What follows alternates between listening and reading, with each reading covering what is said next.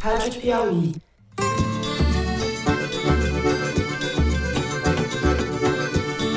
Olá, sejam muito bem-vindos ao Foro de Teresina, o podcast de política da revista Piauí. A prioridade é atender primeiro ah, os municípios que mais precisam. E, e segundo, atender ah, a todos os que são amigos do pastor Gilmar. Foi um pedido especial que o presidente da República fez para mim. Eu, Fernando de Barros e Silva, na minha casa em São Paulo, tenho o prazer de conversar com os meus amigos José Roberto de Toledo, aqui pertinho. Opa, Toledo! Opa, Fernando!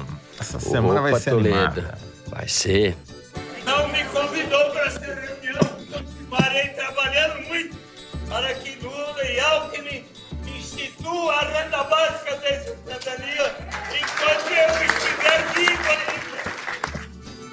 Thaís Milenque, também aqui em São Paulo. Salve, salve, Thaís! Salve, salve, Fernando. Salve, salve, Toledo. Sou incapaz de replicar sua animação. Imagina, você é uma carnavalesca perto de mim.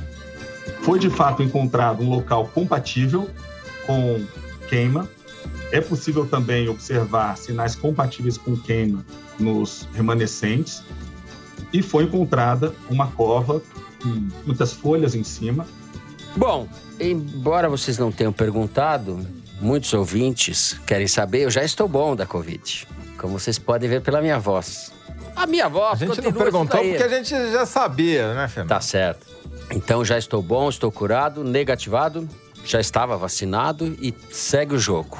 Vamos, sem mais delongas, para os assuntos da semana. No primeiro bloco, a prisão de Milton Ribeiro, o pastor pistoleiro, como eu carinhosamente o apelidei, depois que ele disparou de forma acidental a sua arma no aeroporto de Brasília. O ex-ministro da Educação, essa figura pudibunda, vocês vão adicionar, essa figura que zela pelos valores da família, este verdadeiro artista da moral e dos bons costumes, foi preso na quarta-feira na operação batizada de Acesso Pago. E até os nomes das operações da Polícia Federal ficaram mais pobres no governo Bolsonaro. Essa operação investiga o tráfico de influência e corrupção para a liberação de recursos públicos do FNDE, que é o Fundo Nacional de Desenvolvimento da Educação. Além de Milton Ribeiro, foram detidos os pastores Gilmar Santos e Arilton Moura, ligados a Jair Bolsonaro. Ao todo, foram cumpridos 13 mandados de busca e apreensão em Goiás, São Paulo, Pará e no Distrito Federal.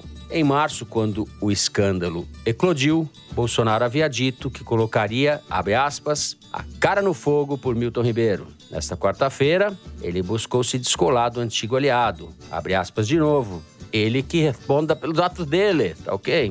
Fecha aspas. No segundo bloco, nós vamos tratar Fernando. do anúncio. Oi. Desculpa te interromper a sua escalada, mas eu tive que ir ao dicionário. Tô aqui com ele na mão. E Pudibundo. Pudibundo é vamos lá pudico. ao significado de pudibundo segundo o Awais. Não, desculpa te interromper na sua interrupção, mas que bom que você foi ao dicionário, porque eu já tinha ido. Falei, gente, não é possível que eles sabem essas palavras todas, só eu não sei. Vamos lá. Pudibundo. Cor de faces coradas. Rubicundo. Que cora facilmente de vergonha, que sente vergonha, envergonhado. Modesto. O modesto eu não concordo, mas que sente vergonha, com certeza. Né? É pudico também. É uma maneira pudibunda de dizer pudico. A gente pode lançar o Fernando para a Academia Brasileira de Letras. Vamos falar com o Merval lá. é, bom.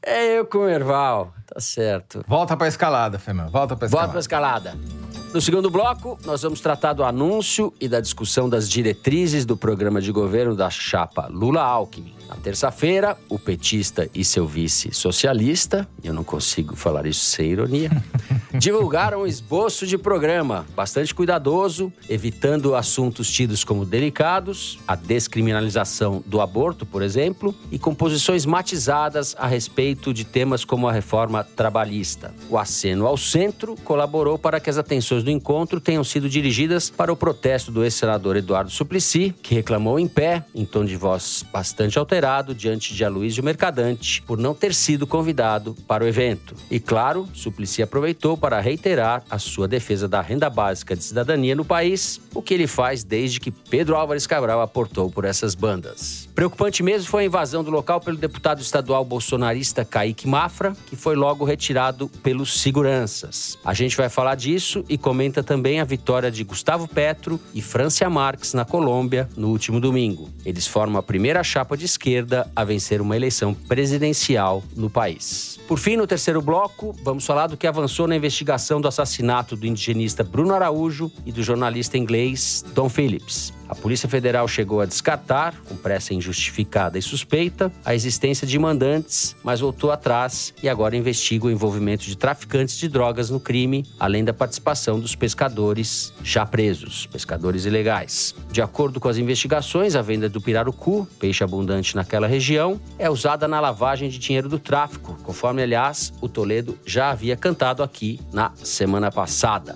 É isso, vem com a gente.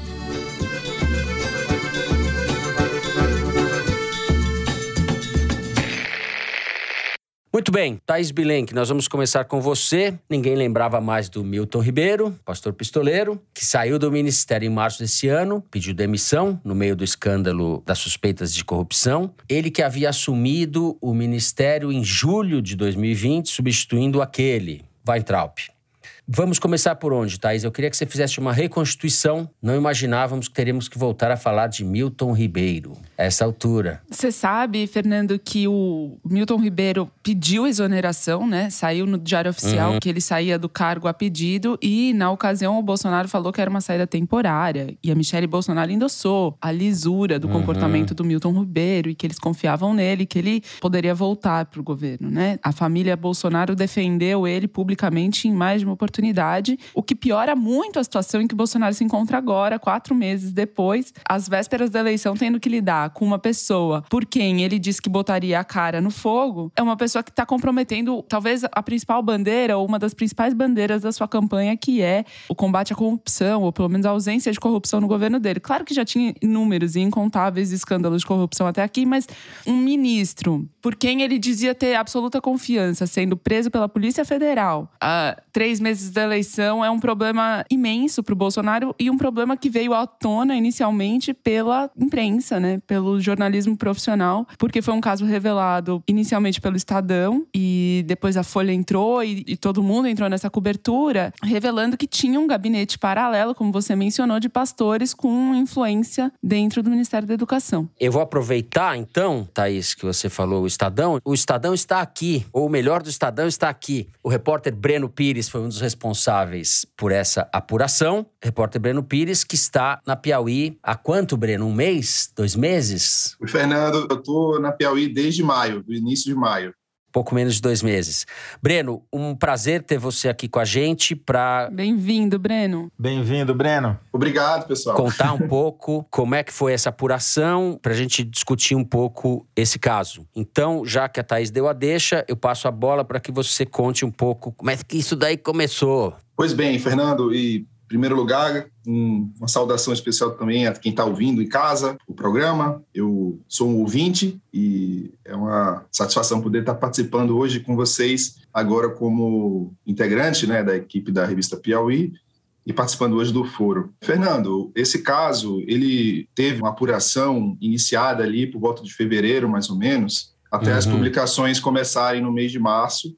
E foi um caso que teve uma apuração que, na verdade, não demorou tanto porque uhum. a partir do momento em que eu tinha recebido a informação de que havia um relato de uma pessoa que compareceu a uma reunião do ministro Milton Ribeiro com pastores, com prefeitos, e comentou com uma pessoa que comentou com uma pessoa, chegou até mim dizendo assim: olha, teve uma conversa sobre pagamento de propina. Então, a partir daí, uhum. a gente começou a aprofundar isso e a atrás, procurar as pessoas, tentar entender quem era o pastor que teria feito esse pedido de propina. E, na verdade, não tinham muitos pastores que estavam frequentemente no gabinete, eram os dois. Gilmar Santos e Arilton Moura. Então, a apuração ela se valeu de alguns elementos básicos né, de reportagem, como checagem das agendas, a busca por obter informações detalhadas né, sobre esse cruzamento né, entre os prefeitos que tiveram as reuniões no uhum. MEC com os pastores e as verbas que foram liberadas. Então, fomos buscando uhum. esses elementos que poderiam reforçar caso a gente tivesse alguma suspeita mais concreta né, de que teria havido um pedido de propina. Né? Até que a gente trouxe também um próprio relato de um prefeito dizendo que teve o pedido da barra de ouro. E isso daí eu acho que foi uhum. uma coisa que deu uma atração mais forte para o caso, porque já havia elemento mais concreto de corrupção ativa, né?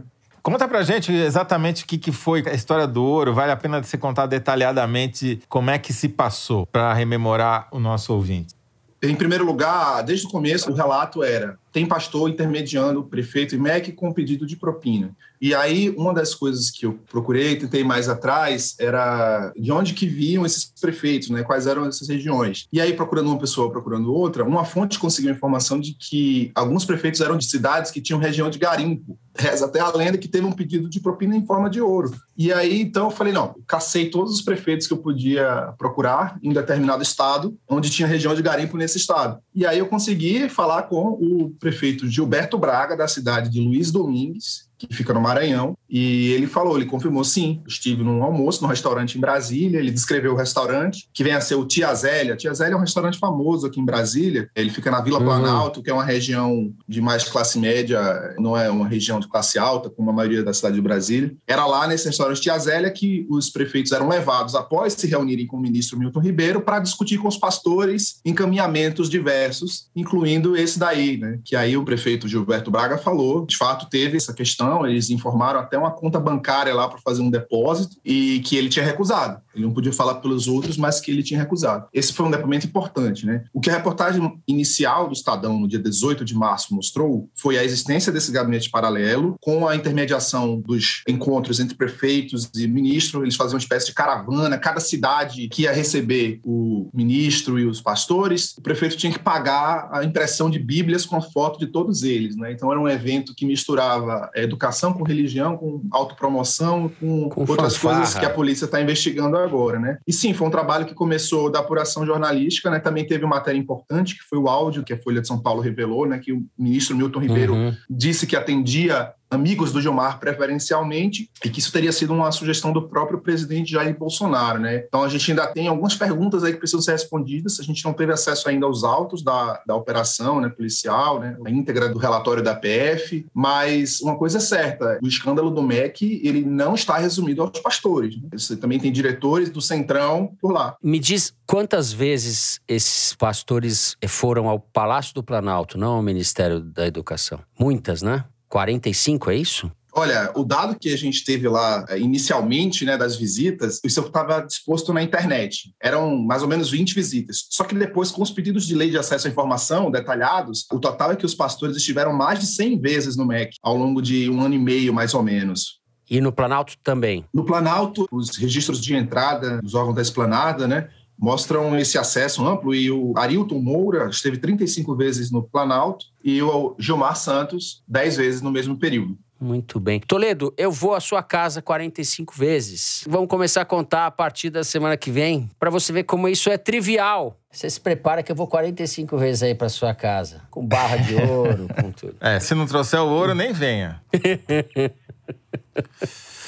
Zé, depois desse relato da Thaís e do Breno, a bola está com você. Fernando, é incrível. Esse mês de junho de 2022 é o mês de junho de 2013 do bolsonarismo, né? Depois de uma década da direita, década de ouro da direita no Brasil, temos o junho de 2013 do bolsonarismo chegando, porque esse junho começou em maio, começou no dia 25 de maio, com o assassinato sob tortura de um Jesus numa câmara de gás pela guarda pretoriana bolsonarista, Polícia Rodoviária Federal, né? A partir dali, a coisa desandou para o Bolsonaro de um jeito que eu jamais tinha visto para um presidente tão rapidamente acontecer, porque foi uma sequência de fatos desastrosos para uhum. ele. No dia 5 de junho, houve o desaparecimento do Dom Phillips e do Bruno Pereira no Vale do Javari, na Amazônia, que depois, dez dias depois, houve a confissão de um dos assassinos de que eles tinham sido mortos, num esquema claramente vinculado ao crime organizado na região e depois do Bolsonaro tem insinuado que eles tinham sido vítima da sua própria aventura, né? Tentando culpar as vítimas. Se não bastasse isso, isso obviamente ganhou uma repercussão internacional desastrosa para o governo. Mas aí a coisa continuou, porque em 17 de junho, a Petrobras anunciou o 14º aumento do preço da gasolina desde janeiro de 2021 o que dá um aumento acumulado de 122% no preço cobrado nas refinarias e um aumento de 178% no preço do diesel. Tudo isso impactando brutalmente a inflação, aumentando o preço dos alimentos e impedindo qualquer uhum. pessoa que ganhe menos do que dois salários mínimos de manter um carro. Não dá. Tem estudos mostrando que para manter um carro hoje você precisa ganhar no mínimo dois salários mínimos. E, para completar, culminou nessas últimos sete dias, nessa última semana, com a prisão do ex-ministro e dos vendilhões do Ministério da Educação, os pastores sobre os quais vocês já falaram, não preciso aqui me repetir. E como se não bastasse, porque isso pega no coração do bolsonarismo, no núcleo duro do eleitorado que mantém ele com cerca de 30% das intenções de voto, que é o eleitorado evangélico, neopentecostal principalmente e para complicar ainda mais, você teve dois fatos que não são diretamente ligados ao Bolsonaro, mas que refletem negativamente no discurso que o Bolsonaro faz em dois temas que não são econômicos, mas são da agenda de costumes. Um foi a agressão covarde de uma procuradora do município de Registro por um colega na segunda-feira, dia 20, que mostra como o discurso da misoginia tem efeitos na sociedade, né? Uma agressão brutal registrada registro em vídeo, no interior de São Paulo. Chocou todo mundo. E ela foi espancada, fica, né? Sim, Registro é a cidade é a maior cidade da região de Bolsonaro no estado de São Paulo, que é o Vale do Ribeira. E em Santa Catarina, no coração do bolsonaristão, uma juíza, Joana Zimmer, impediu o aborto de uma menina de 11 anos que havia sido estuprada no começo do ano. E como a lei prevê, tem o direito de tirar o feto, porque é fruto de estupro. Porém, foi uma sequência de barbaridades em Florianópolis. Primeiro, o hospital não quis fazer o procedimento previsto em lei, pediu uma autorização judicial que não é necessária. A promotora de justiça fez o pedido e a juíza concedeu, e não bastasse ter concedido impedindo o aborto, tirou a criança da mãe, que foi fazer a denúncia, e disse que estava fazendo isso para preservar o feto contrariando a lei, e ainda pressionou a menina a mudar de opinião, tentando fazer com que ela desistisse uhum. de fazer o aborto. E isso gerou uma ação do CNJ, abertura de um inquérito contra essa juíza. Ou seja, mais uma coisa contra o discurso do bolsonarismo que prega. Também revelado pela imprensa, né? É um furo do Intercept. Também, nesse caso, furo do Intercept. Bem lembrado, Thaís. Esse inverno de más notícias para o Bolsonaro ainda não teve impacto nas pesquisas eleitorais, mesmo nas mais recentes. A Datafolha divulgada nesta quinta-feira veio praticamente igual à do mês passado. Na pesquisa estimulada, com os nomes dos candidatos mostrados para o eleitor, Lula aparece com 47% contra 28% de Bolsonaro, 19 pontos de vantagem. Em maio, eram 21 pontos de diferença, mas essa variação aí de dois pontos está dentro da margem de erro, não quer dizer nada. O que importa é que a polarização segue firme e forte. Todos os outros candidatos somados chegam a apenas 13%. A terceira via não apenas não saiu do acostamento, como só faltam 100 dias praticamente para o primeiro turno, e a intenção de voto espontânea dos dois líderes está cada vez mais parecida com a estimulada. Que significa que os eleitores de Lula e Bolsonaro estão se consolidando, porque não precisam nem ler o nome deles para saber em quem vão votar. E quem são esses eleitores? Majoritariamente os pobres e as mulheres, no caso de Lula, e a classe média e os ricos, no de Bolsonaro. Entre os evangélicos, Bolsonaro aparece à frente de Lula, e por isso que o escândalo dos vendilhões do Ministério da Educação, dos pastores, do ex-ministro, causou tanta preocupação no bolsonarismo. Agora, o fato de a pesquisa ter saído hoje sem mostrar um aumento da vantagem do Lula em relação ao Bolsonaro pode até ajudá-lo, porque ele vai dizer: olha, não teve impacto nenhum, calma aí, Arenão, fica comigo que nós vamos juntos para a vitória. A ver. Vai aumentar o preço que o Arenão cobra para manter o Bolsonaro no poder. Isso não resta a menor dúvida. O Bolsonaro vai sair do PPI, da paridade de preços internacionais, para o PPA, que é a paridade de preços do Arenão. Tudo isso para evitar que haja a chamada CPI da barra de ouro do MEC. É. Thaís, deixa eu voltar a você então. Sua fala ficou em suspenso. Eu queria que você pegasse aí carona na coisa do Toledo, nessa análise holística, como eu gosto de dizer do Toledo. Qual é o prejuízo Mais que o para Bolsonaro... pôr de bunda do que.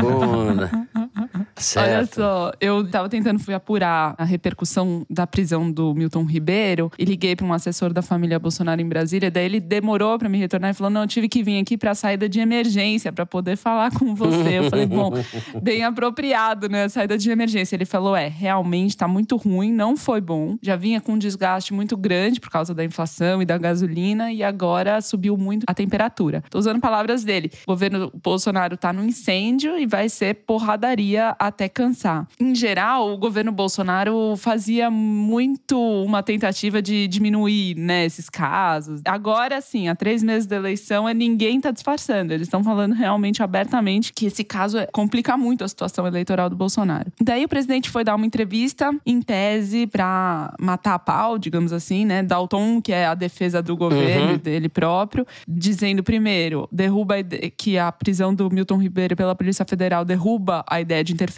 no órgão. E segundo, ah, vamos esperar a investigação acabar e tal, para ver se ele for culpado, ele vai responder por isso. Só que daí o Bolsonaro solta uma assim: é, claro que esse caso respinga em mim. O que é muito ruim, pelo menos politicamente, para quem ouve com atenção política, porque demonstra uma fragilidade, demonstra uma fraqueza que era evitável. Ele poderia não ter dito isso.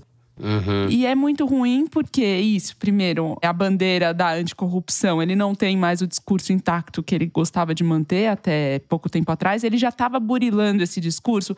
E até é curioso que naquela entrevista da Leda Nagli, que você citou no programa passado, o Bolsonaro foi falar sobre corrupção e ele mencionou exatamente o Ministério da Educação. Ele falou: tem caso de corrupção no MEC? Uhum. Tem. Entendeu? Ele já estava provavelmente bem informado sobre isso Uhum. e tá burilando. Mas a culpa é. É. minha, né? Ele falou agora. O cara faz um negócio e a culpa é minha. É espantoso. É, pois é. O problema dele dizer isso é justamente que ele fez uma defesa muito enfática do Milton Ribeiro, né? A, a Sim, Michele Bolsonaro, que tá por trás da indicação dele, disse que amava a vida dele, que confiava muito nele. Quer dizer, eles não foram cautelosos e agora estão tendo que pagar o preço de terem essa defesa vindo à tona numa hora como essa. Então, é muito delicado para ele, é muito ruim. A campanha tá monitorando em tempo real redes sociais e pesquisa qualitativa para ver como que vai tratar esse caso. O que o assessor me conta é que escândalos anteriores, como o caso do cheque da Michelle, o caso da rachadinha do Flávio, não abalaram o fervor do eleitor mais radical do Bolsonaro. Então, eles estão olhando para esse grupo ainda.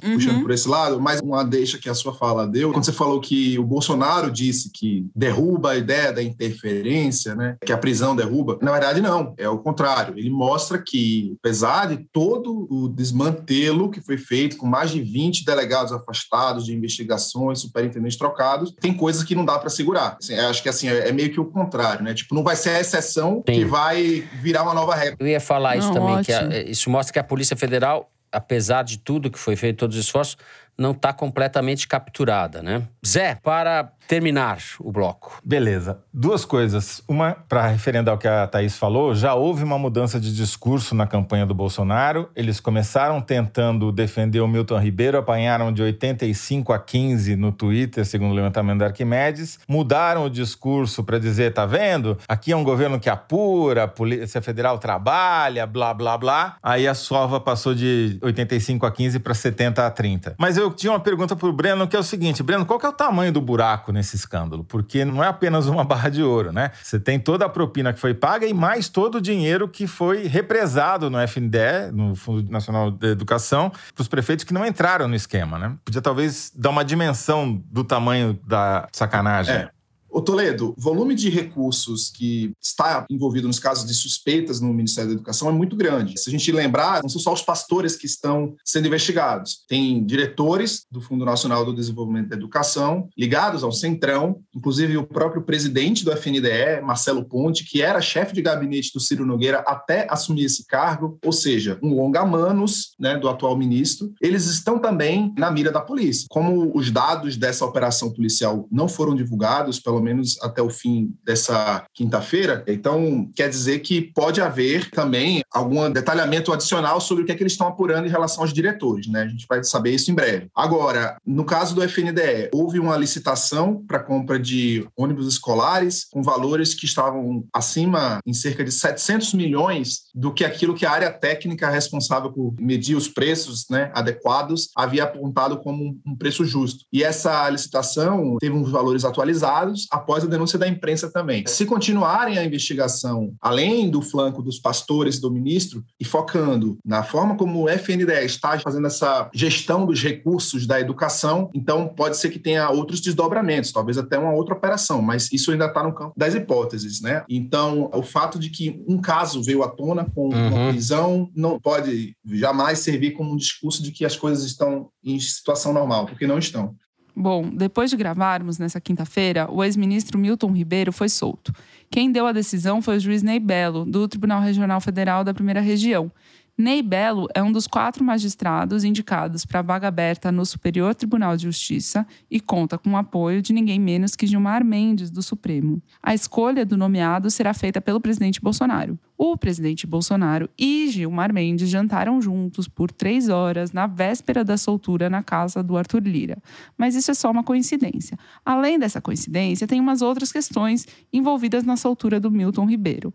O delegado da Polícia Federal que conduzia a operação mandou uma mensagem a colegas policiais reclamando de interferências que prejudicaram a investigação. Na mensagem revelada pela Folha de São Paulo, o delegado diz explicitamente que não tem autonomia para conduzir o um inquérito com independência e segurança institucional. Palavras dele. Segue o baile. Perfeito. Então, antes que eu leve um tiro acidental da direção, vamos encerrar esse, esse bloco que já estouramos bastante o tempo. Breno, eu queria muito agradecer a sua presença aqui na bancada do Foro hoje. Muito obrigado. Tiramos você dos seus afazeres aí em Brasília. Foi muito legal. É Prazer é isso. enorme. No segundo bloco, nós vamos falar das novidades no programa de governo da chapa Lula-Alckmin. A gente já volta.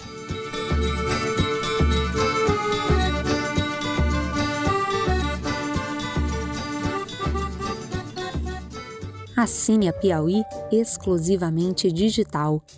Ganhe acesso a conteúdos da revista e do site, além de descontos em eventos da Piauí e descontos em ingressos dos nossos parceiros. Você que está acompanhando o Foro de Teresina, assinante digital, tem acesso exclusivo a edições especiais do podcast de política da revista Piauí. Assine a Piauí Digital é conteúdo que não acaba mais.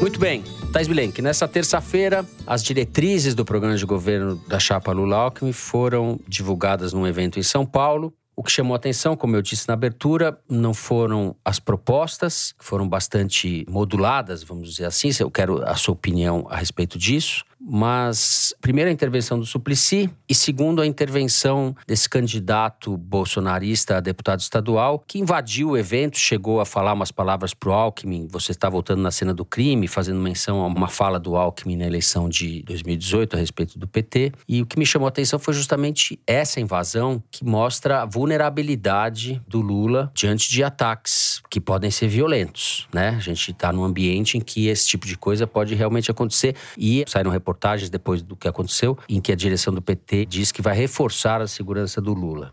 Não era É, sem tempo. Sim, o Mercadante foi até questionado ao vivo durante esse evento. Falou: é, com esse tipo de gente que a gente vai ter que lidar, eles vão aperfeiçoando. Tinha uma resistência da campanha aí do Lula, em particular, de ter detector de metal em eventos de pequeno porte e tal. E tem uma pressão para aumentar um pouco a segurança por esse tipo de incidente. Politicamente, o que esse bolsonarista falou foi essa frase do Alckmin que ele disse em dezembro de 2017, na convenção em que ele se tornou presidente do PSDB, que era o primeiro passo para se tornar o candidato, né? E por que se tornou um slogan bolsonarista? Porque é justamente na pecha de corrupto, presidiário, mensalão, etc., do Lula, que o Bolsonaro consegue crescer ainda. E a história do MEC, que a gente acabou de falar, embanana muito esse discurso. Uhum. Teve o episódio também do Suplicy. Algumas pessoas na campanha consideram que foi um episódio totalmente evitável, porque era falta de organização, não incluíram a palavra-chave do Suplicy e tal.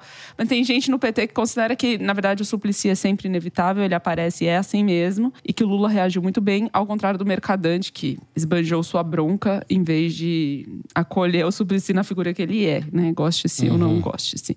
Mas teve um aspecto que não foi mencionado e que, para algumas pessoas no PT, demonstraram muita falta de cuidado e de profissionalismo nesse evento, que foi a imagem escolhida para ficar no telão atrás do Lula e de todo Sim. mundo que estava na mesa, na bancada. Que era uma foto do Lula no meio do povo, e aí tinha uma, o centro da imagem é uma bandeira do PCO, do Partido da Causa Operária, que entrou no inquérito das fake news relatado pelo Alexandre de Moraes, teve suas contas nas redes sociais suspensa por determinação do Moraes, o Twitter inclusive já obedeceu essa decisão, por quê? Porque o PCO xinga o Alexandre de Moraes, diz que defende a dissolução do Supremo e diz que o TSE já está preparando jeitos de fraudar as urnas se o Lula ganhar, quer dizer, um bolsonarismo às avessas. E não bastasse tudo isso, né, do PCO ser esse partido que ele é, ele não faz parte da coligação dos seis partidos que apoiam o Lula. Então, Eles não têm nem representante nas assembleias, câmaras de foi um vereadores. Deslize, né? Um Eu acho que o deslize. PCO tem um vereador, elegeu um vereador na sua história. É alguma coisa assim, é completamente irrelevante. E é um partido que pensa exatamente como o Bolsonaro. Você falou um bolsonarismo com sinal trocado. Defende armamento da população civil. E aí a bandeira dele está lá, enfim, falta de cuidado que para quem tá na campanha do Lula, com um pouco de distanciamento, é bastante relevante. Você falou das diretrizes, né? As diretrizes que eles lançaram nesse caso são feitas para não aparecer. Eles já abrandaram muito o texto, fizeram uma menção à FUNAI, puseram um pouco mais de Amazônia, só para dar uma esquentada, né, e um contraponto em relação ao Bolsonaro, mas não são medidas feitas para causarem polêmica, muito pelo contrário. A construção agora, a campanha está caminhando para o centro, como disse que faria. Então, a construção agora, o Lula começa a fazer encontros com os empresários e o Alckmin junto. Até estava conversando com um interlocutor do Alckmin, perguntando, e afinal de contas, o que, que o Alckmin está fazendo? É a pergunta que não quer calar. E ele falou, pois é, não, todo mundo falou que o Alckmin tem boa interlocução com o agro, mas o Lula tem interlocução melhor com o agro do que o próprio Alckmin.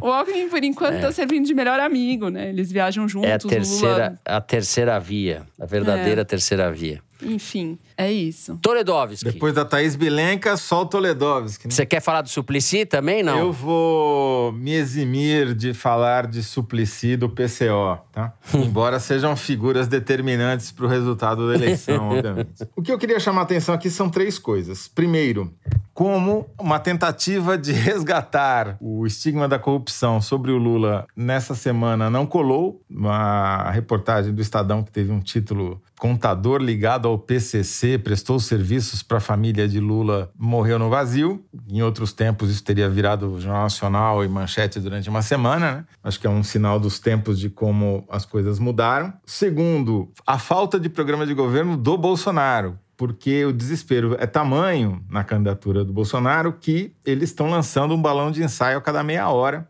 para tentar conter um rasgo na popularidade dele. que Quando a emenda chega, quando o remendo chega, o rasgo já está dobrado de tamanho. Então, já falaram em Vale Gás, Bolsa Caminhoneiro, 200 reais para todo mundo durante a eleição. Estão apelando para tudo que der e, que, e o que não dá, enterrando de vez qualquer Uhum. resquício de suposto liberalismo econômico deste espantalho chamado Paulo Guedes, que virou o ministro da Economia, mostrando total improviso. Né? O programa de governo do Bolsonaro é o programa profissional do improviso que muda cada semana, vão testando nas redes sociais para ver o que cola e isso vira política pública. E você mencionou na abertura a questão da eleição na Colômbia, e eu já vou me adiantar sobre isso, porque eu fiquei uhum. com inveja da eleição na Colômbia, não pelo fato de o candidato da esquerda ter ganho no segundo turno pela primeira vez na história, que é um fato super importante, mas pelo fato dele ter ganho com 50,5% dos votos válidos e o adversário,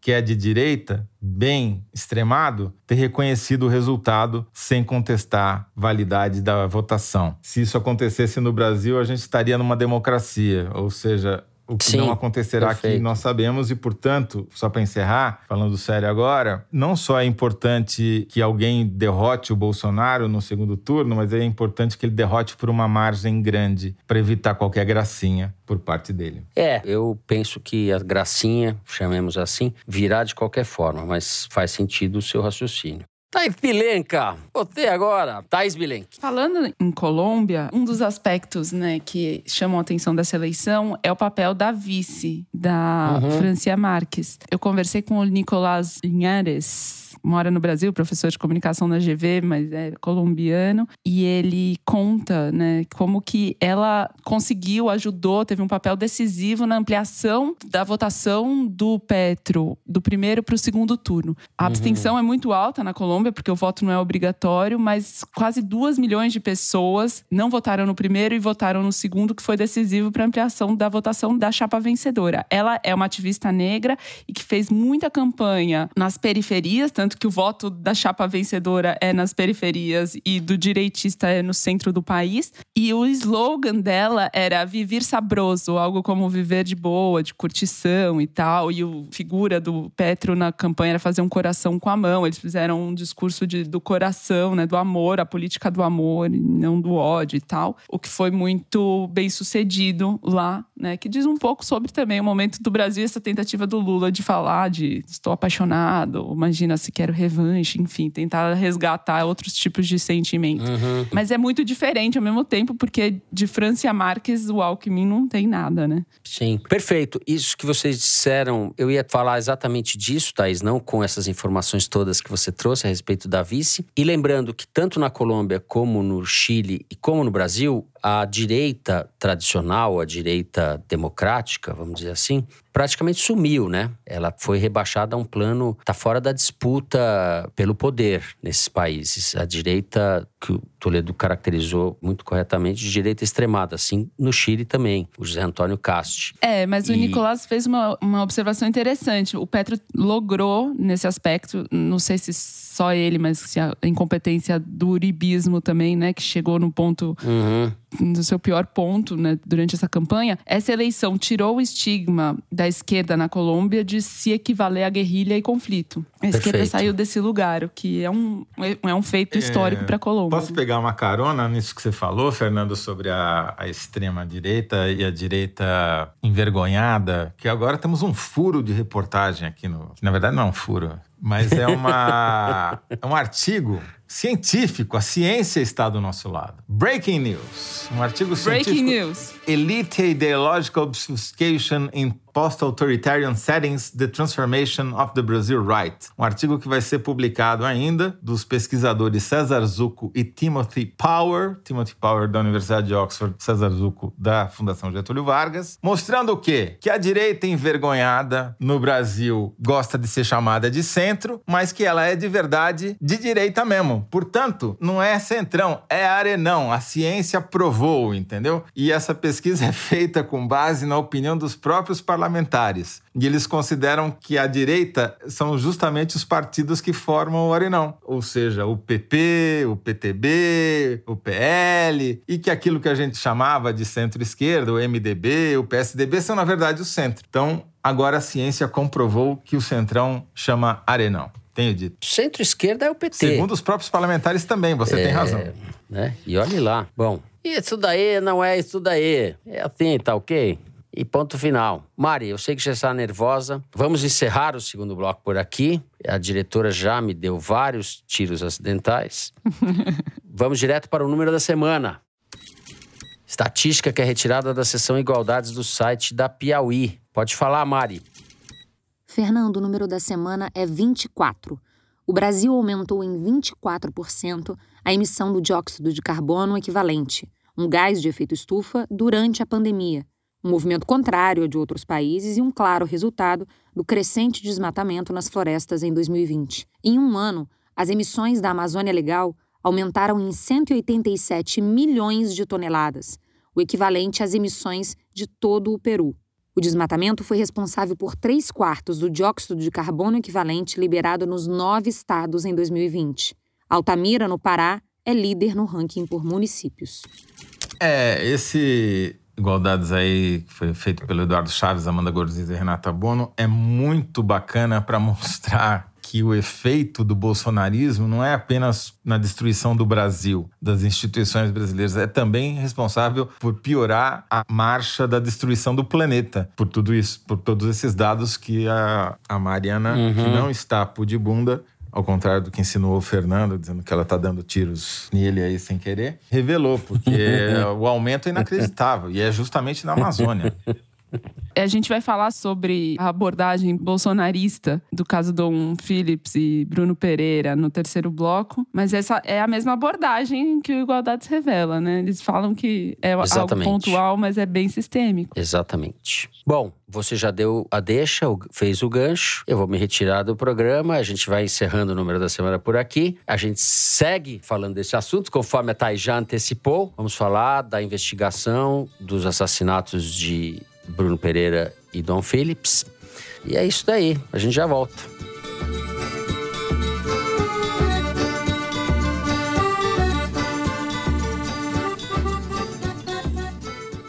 E se os rótulos dos produtos ultraprocessados alertassem você sobre a quantidade excessiva de açúcar, gordura e sódio?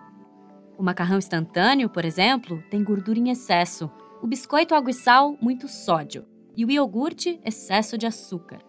Quando a informação está clara, a gente pode ler e saber a verdade. A boa notícia é que a partir de outubro deste ano, os produtos receberão uma nova rotulagem. E com informações adequadas, você poderá tomar decisões mais conscientes. Acesse deolhonosrótulos.org.br e entenda o rótulo.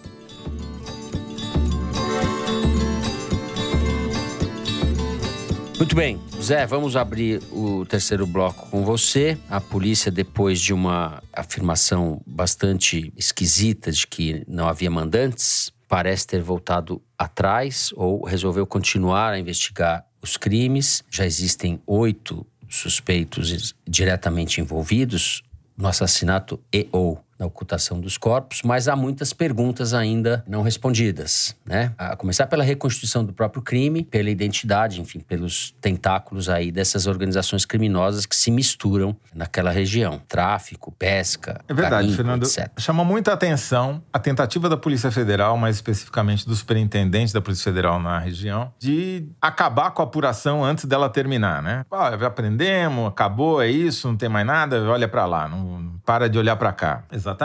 Antes dela começar quase, né? Primeiro, ele deu essa declaração antes de saírem os laudos cadavéricos que estavam sendo preparados a toque de caixa no laboratório de criminalística em Brasília. Uhum. Da própria instituição. Deu a entender que era um crime banal, um crime de ocasião cometido por duas figuras que não tem nada a ver com o sistema econômico e criminal da região. Ou seja, tentou encaminhar as conclusões para o sentido oposto do que os fatos encaminham. Porque um crime que foi planejado, que foi anunciado, que foi uma emboscada, que teve ocultação de cadáver, envolveu oito pessoas, o afundamento de um barco, eliminação dos corpos, ocultação dos corpos. Se isso não é um crime organizado, eu acho que é até mais organizado do que a quadrilha do MEC, que fica falando em on que vai dar propina a pedido do presidente da República. Né? Uhum. Então, os fatos eram tão evidentes que a própria polícia teve que voltar atrás. A gente tem uma reconstituição parcial do que aconteceu. Houve uma perseguição no Rio, a embarcação do Pelado e companhia perseguiu a embarcação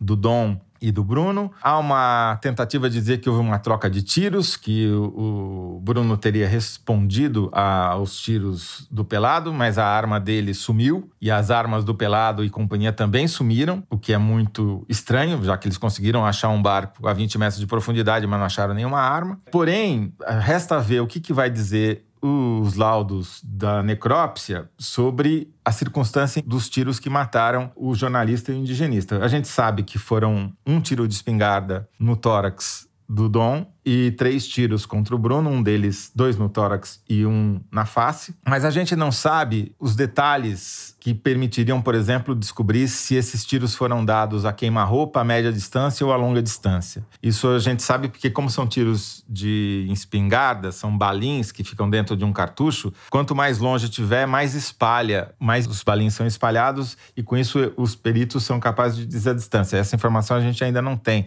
Tudo isso para saber se esse papo aí do, do pelado de que houve troca de tiros faz sentido ou não. Me parece que houve uma execução. Para mim está muito mais claro que houve uma execução, o que implica que havia uhum. uma ordem, uhum. uma determinação, se não uma ordem, pelo menos uma determinação em matar os dois, não apenas assustar ou qualquer coisa que houvesse, que confirma a hipótese de que há uma conexão com o crime organizado, sim. Pode não ser uma conexão direta, mas certamente há uma conexão para acobertar o esquema de pesca ilegal que alimenta e lava o dinheiro do narcotráfico na região. Thaís, me chamou a atenção nesses últimos dias a entrevista que a Folha publicou, entrevista do Bruno Pereira, é feita 40 e poucos dias antes do assassinato, da Rosiane Carvalho. E lá ele dizia, é um documento sobre o desmonte, a perseguição que ele pessoalmente vinha sofrendo do desmonte, porque a FUNAI vem passando, para reforçar um pouco esse caráter sistêmico e essa política do governo Bolsonaro que favorece isso que o Toledo acabou de descrever, né? É, mas Fernando, você mencionou a perseguição ao Bruno propriamente, então eu vou inclusive falar um pouco do que eu ouvi sobre ele, continuei ouvindo ao conversar com servidores da FUNAI com quem ele se relacionava. E os tiros, pelo que as autoridades informaram, ele foi atingido no tórax e no crânio, né? E tem um simbolismo trágico nisso, porque realmente o Bruno tinha amor pela causa, tanto que o filho dele tem o mesmo nome de uma liderança indígena do Vale do Javari, dedicou a vida dele, né, de corpo e alma, como a gente sabe. E isso quem contou foi o Rubens Valente numa bonita reportagem na agência pública.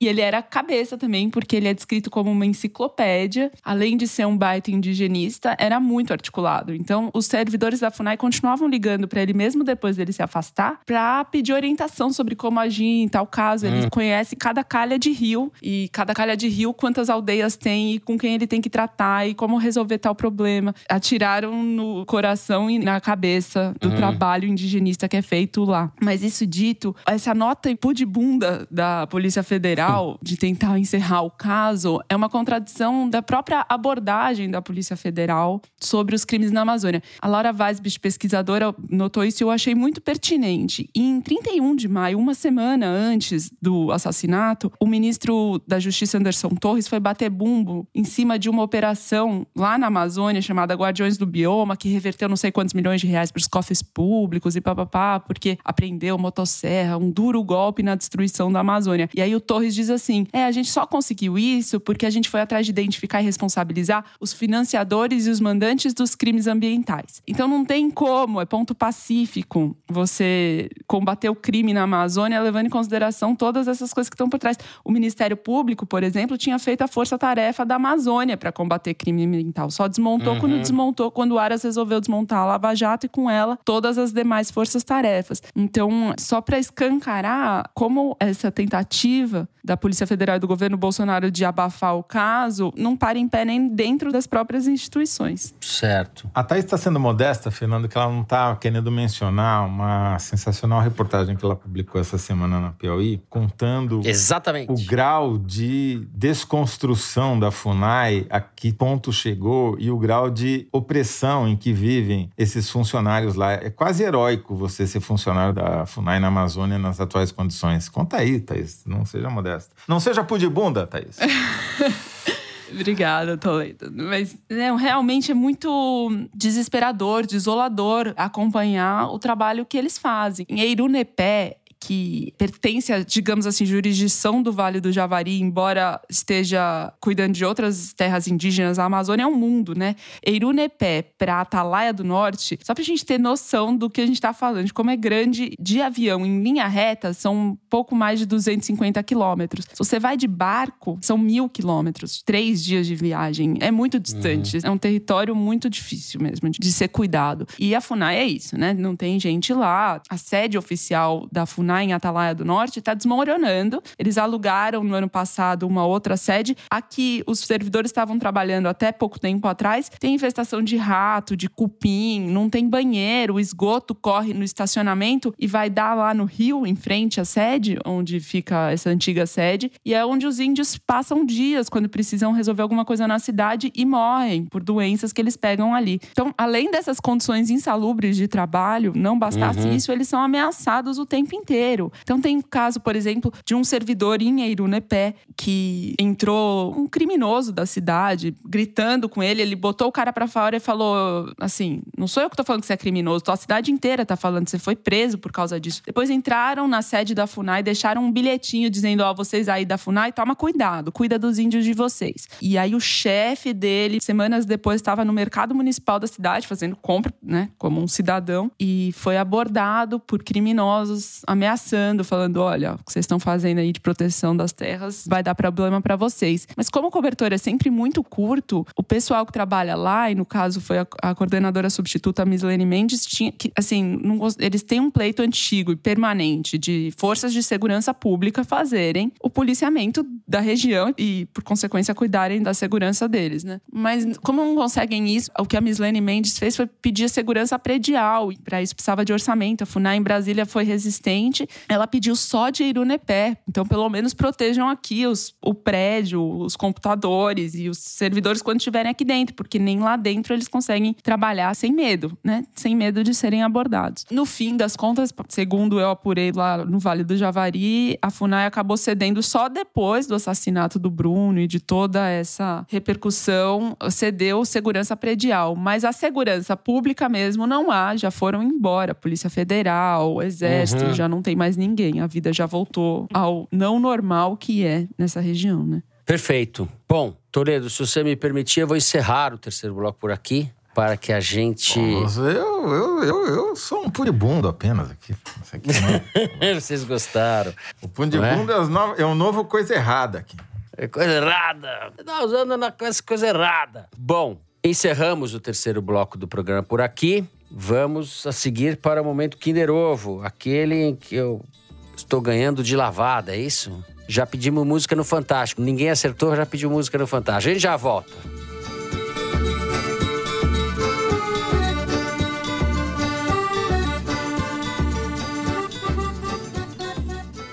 BBC World News traz histórias de mais lugares do que qualquer outra emissora internacional de notícias. Com imparcialidade, é o compromisso da BBC trazer a verdade para o centro de todas as reportagens, refletindo uma amplitude de diversidade e opinião. Além de notícias, o canal também oferece programação de alta qualidade sobre esportes, atualidades e estilo de vida. Tudo isso na sua TV 24 horas por dia, 7 dias por semana. BBC World News está na Claro, um canal que defende uma programação de qualidade com assuntos atuais, esportes, viagens e estilo de vida. Acesse suas últimas notícias no canal 202 da sua Claro TV+. A Claro vai te manter atualizado com os melhores canais de notícias, informação de qualidade e muito conteúdo para ver em família.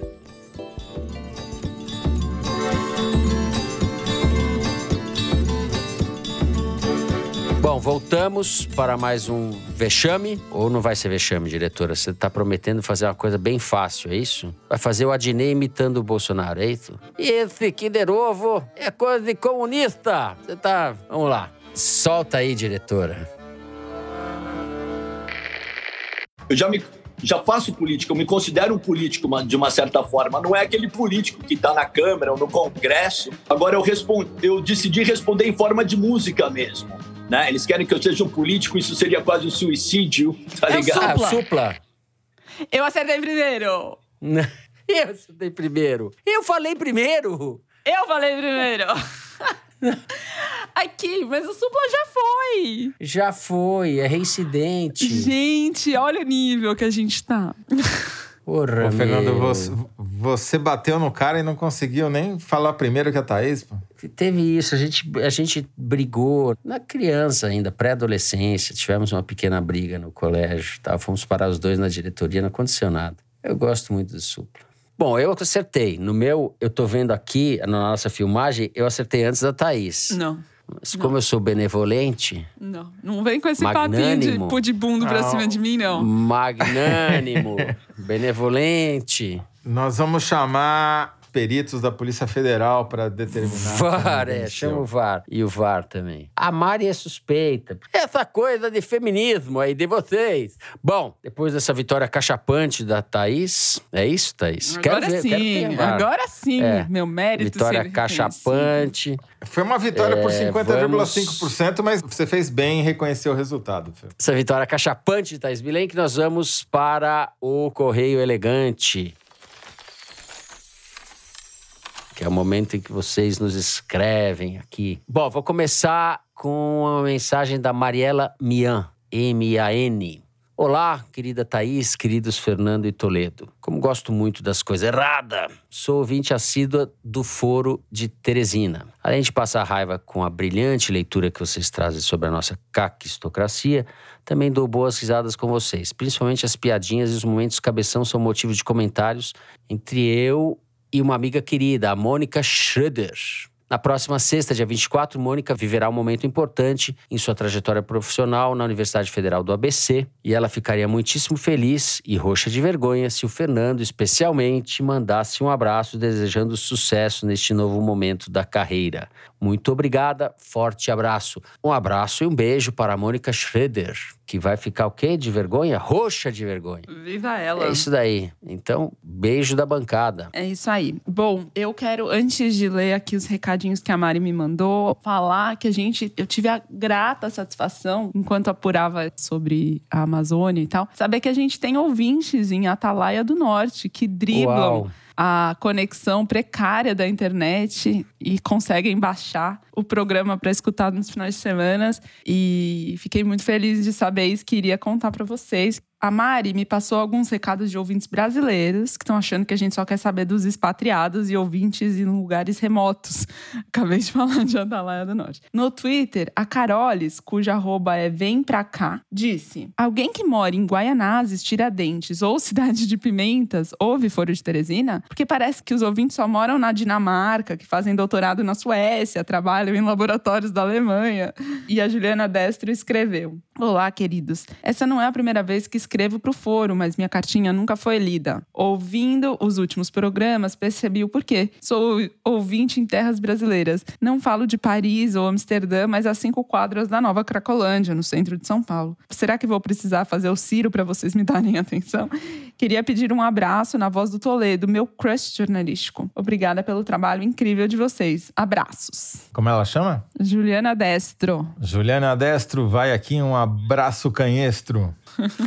O, e a nossa vizinha, Zé. Essas cinco quadras Sim. da Cracolândia, nós estamos a quatro quadras e É, meia. nós nós então- estamos na Cracolândia, né? É, Então, exato, exato. ela mora a cinco quadras da Ai, gente. Fernando, eu vou precisar da sua É ajuda. difícil aqui. ganhar o leitinho das crianças. Eu e o Toledo é que sabemos. O leitinho dos gatinhos, né, Fernando? Nosso caso. Dos gatinhos. É, vou precisar da sua ajuda aqui nesse recado do Marcelo Iamani, que a Mari mandou eu ler. É um recado muito simpático, mas vai ter que ter a sua participação. Presta atenção. A minha? Oi, Thaís. É, exato. Ó, concentrado, hein? Oi, Thaís, Fernando e Toledo. Dia 13 foi aniversário da Rita, minha companheira. Podem falar companheira com a voz do Lula?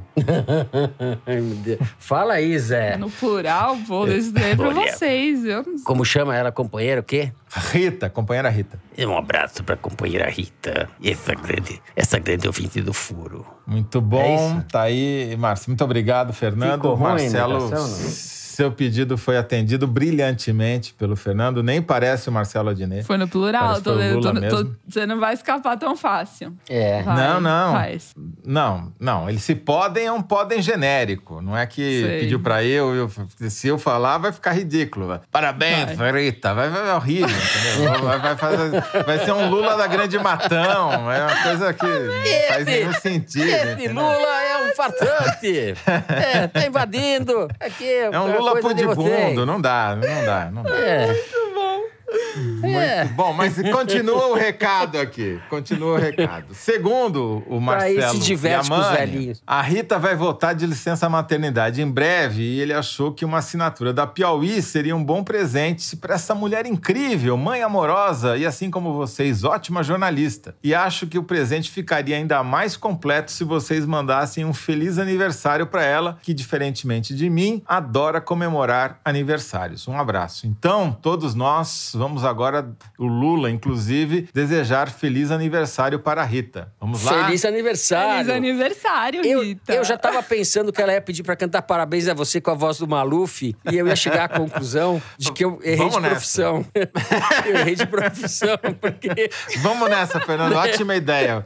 porque eu já cheguei, na verdade. Ai, ai, ai. Vamos lá. É isso? Acabou? Chega, né? Acabou. E eu só queria dizer que esse programa hoje foi muito comunista. É, diretora. Thais Bilenca. É isso? Assim a gente vai encerrando o programa de hoje. Se você gostou, não deixa de seguir a gente e dar cinco estrelas no Spotify, seguir no Apple Podcast ou na Amazon Music, favoritar no Deezer, se inscrever no Google Podcast, no Castbox e no YouTube. Assim você fica sabendo das novidades, dos episódios especiais e das edições extras. O Foro de Teresina é uma produção da Rádio Novelo para a revista Piauí, com a coordenação geral da Paula Scarpim. A direção é da Mari Faria, a produção é do Marcos Amoroso. O apoio de produção é da Clara Reustab. A edição é da Cláudia Holanda e do Tiago Picado. A finalização e a mixagem são do João Jabassi, que também é o intérprete da nossa melodia tema, composta por Vânia Salles e Beto Boreno. A Mari Faria também edita os vídeos do Foro Privilegiado, teaser que vai ao ar nas redes da Piauí. A nossa coordenação digital é feita pela Juliana E pela Fecris Vasconcelos. A checagem é do João Felipe Carvalho e a ilustração no site é do Fernando Carvalho. O foro foi gravado nas nossas casas. Eu me despeço assim dos meus amigos José Roberto de Toledo. Tchau, Toledo. Tchau, Fernando. Tchau, vizinhos da Cracolândia. Um tchau pudibundo. Um tchau pudibundo pra vocês. Thais Vilenque. Tchau. Tchau, tchau, amigos e pudibundos. É isso, gente. Se cuidem. Até a semana que vem.